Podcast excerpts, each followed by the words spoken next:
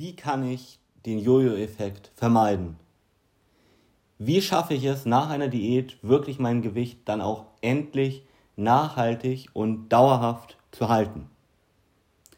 Hallo, Benedikt Alm hier und heute möchte ich mit dir darüber sprechen, was vielen Menschen schwerfällt, nämlich wenn sie dann tatsächlich mal erfolgreich abgenommen haben, was ja der ein oder andere alleine dann doch schafft, nicht wieder in seine alten Verhaltensmuster zurückzufallen, beziehungsweise was man machen kann, um den Jojo-Effekt zu verhindern. Und wer kennt das denn auch nicht? Also du hast gerade eine Diät gemacht und hast vielleicht auch wirklich auf vieles während der Zeit verzichten müssen und kaum ist die Diät dann beendet und du hattest tatsächlich sehr, sehr gute Erfolge, dann kommen die Kilos wieder zurück. Und häufig sogar noch mehr als vorher. Aber das muss natürlich nicht sein. Denn wenn du intelligent vorgehst, dann ist der Jojo-Effekt überhaupt kein Problem.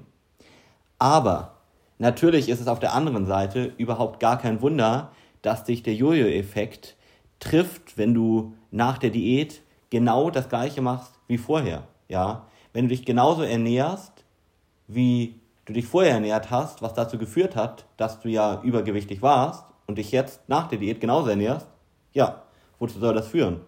Warum sollte ein oder und dasselbe Verhalten zu einem anderen Ergebnis führen? ja, siehst du?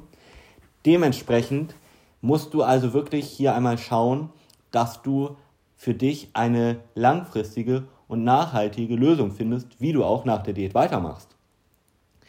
So solltest du auch eine Diät also von vornherein planen. Es nützt dir also nichts, wenn du jetzt wirklich gerade noch vielleicht in der Planungsphase bist und sagst, hey, ich möchte jetzt demnächst mal abnehmen, dich nur zu fragen, wie schaffe ich es abzunehmen, sondern die Frage, die du dir viel eher stellen solltest, die viel wichtiger ist, wie schaffe ich es danach dauerhaft zu halten? Und vor allem dauerhaft zu halten, ohne weiter auf alles Mögliche verzichten zu müssen ohne vielleicht stundenlang Sport zu machen und so weiter und so fort, ohne stundenlang zu kochen. Wie kriege ich das hin? Das ist die wirkliche Herausforderung und das unterscheidet nachher den erfolgreichen Diätprobanden sozusagen von dem unerfolgreichen. Der macht sich nicht Gedanken, wie er die Diät per se gestaltet. Der macht sich Gedanken, wie er die Diät gestaltet, aber vor allem, wie er danach weitermacht. So, aber es gibt auch noch einige Gründe mehr, warum der Jojo-Effekt überhaupt auftreten kann. Und zwar, wenn du eine, ich sag mal, schlechte bzw. falsche Diät einfach wählst. Ich bin sowieso kein Freund davon, dass du eine Diät machst. Weil wenn du wirklich auf Dinge verzichten musst oder eben extreme Veränderungen in deinem Alltag machen musst, um abzunehmen, dann ist das wirklich hart und macht es dir unnötig schwer. Das muss auch überhaupt nicht sein. Du kannst nämlich, darüber hatte ich schon an verschiedener Stelle gesprochen, fast alles, was du gerade tust, genauso beibehalten und einfach nur wissen, welche Stellschrauben die wirklich entscheidenden sind, an denen ein bisschen drehen und du wirst merken, wie einfach abnehmen plötzlich ist. Ja, aber in Anführungszeichen schlechte Diäten haben zu wenig Eiweiß, die du während der Zeit zu dir nimmst. Das ist unheimlich tragisch, weil das zu einem Muskelverlust führt und dieser Muskelverlust, der ist erstmal dauerhaft. Außer du trainierst vielleicht danach wieder, aber grundsätzlich ist das erstmal weg. Und Muskulatur verbrennt Kalorien. Das heißt, das ist ein Teufelskreislauf. Dadurch, dass du zu wenig Eiweiß während einer Diät zu dir nimmst, baust du auch nicht so viel Körperfett ab sondern in Wahrheit Muskulatur. Das sorgt dafür, dass du zwar kurzfristig auf der Waage als Beispiel deutlich weniger stehen hast, aber am Ende, weil du Muskulatur abgebaut hast, wenn du die Diät fertig hast, viel weniger Kalorien zu dir nehmen kannst als vorher. Und das heißt, du nimmst viel leichter wieder zu. So. Das heißt, achte darauf, während einer Diät genug Eiweiß zu essen. Ganz, ganz wichtig. Aber auch allgemein, nicht nur während der Diät sondern immer.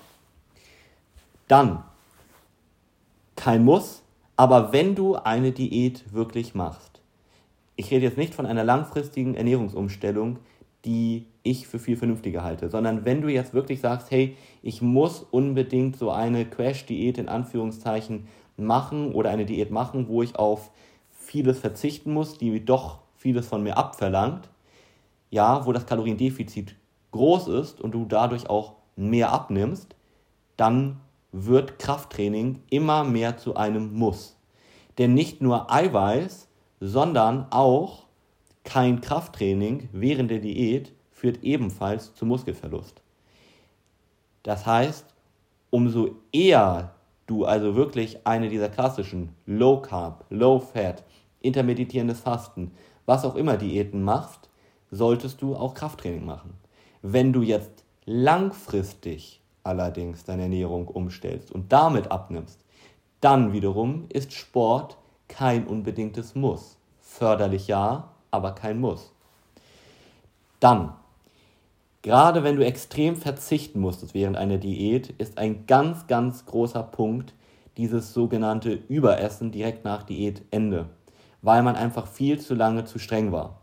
Und das führt natürlich unweigerlich zu einer Fettzunahme und dazu, dass die Diät im Grunde genommen gescheitert ist. Ja, Grund Nummer 4.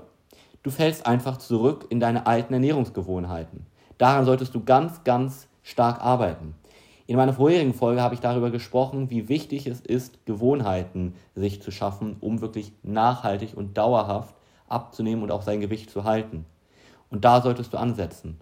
Wirklich. Achte darauf, dass du nicht in alte Ernährungsgewohnheiten zurückfällst, sonst droht unweigerlich der Jojo-Effekt. So. Und wenn du dann die Diät fertig hast, dann gilt das Gleiche im Grunde genommen mit dem Krafttraining, wenn du das schon nicht während der Diät gemacht hast. Gerade weil du so ein hohes Kaloriendefizit hattest, da musst du Sport machen. Aber wenn du dann mit der Diät fertig bist, dann macht Sport auch sehr viel Sinn, beziehungsweise Bewegung, Du kannst ja auch spazieren gehen, was sehr förderlich ist, was einfach dafür sorgt, dass du den Kalorienbedarf noch mehr erhöhst und dementsprechend auch nochmal einen guten Schutz gegen den Jojo-Effekt bildest. Das sind also alles Dinge, auf die du jetzt achten solltest, wenn du den Jojo-Effekt verhindern möchtest. Ganz, ganz wichtig wirklich ist, dass du dabei im Hinterkopf behältst, dass eine Diät dabei auch überhaupt nicht notwendig ist.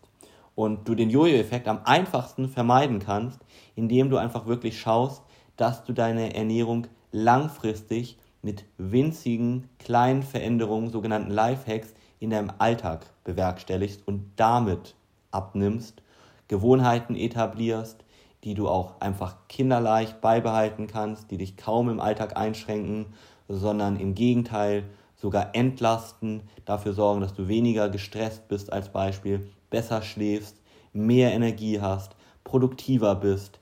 Das heißt, zum Beispiel in Studien haben wir herausgefunden, dass Leute, wenn sie sich gesünder ernähren, mal relativ profan formuliert, bis zu zwei Stunden am, Zeit, am Tag Arbeitszeit einsparen können, weil sie viel mehr in kürzerer Zeit schaffen.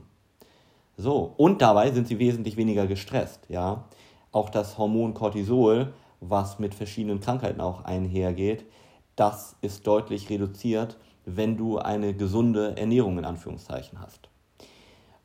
Und wenn du dich jetzt fragst, wie könnte diese langfristige, vernünftige Ernährungsumstellung für mich aussehen, dann geh gerne auf meine Website und trag dich ein für ein kostenloses erstes Gespräch mit mir, wo wir diesen Schritt-für-Schritt-Plan mal gemeinsam für dich individuell erstellen werden, dass du ganz genau und transparent weißt, hey, so könnte das für mich aussehen und dann wirst du auch schon sehen, wie leicht es ist und ganz bestimmt auch überzeugt sein, dass du damit endlich abnehmen kannst. Dazu geh einfach auf www.benediktalm.de und buche dein erstes unverbindliches Erstgespräch und wir hören uns in einer der nächsten Folgen. Dein Benedikt.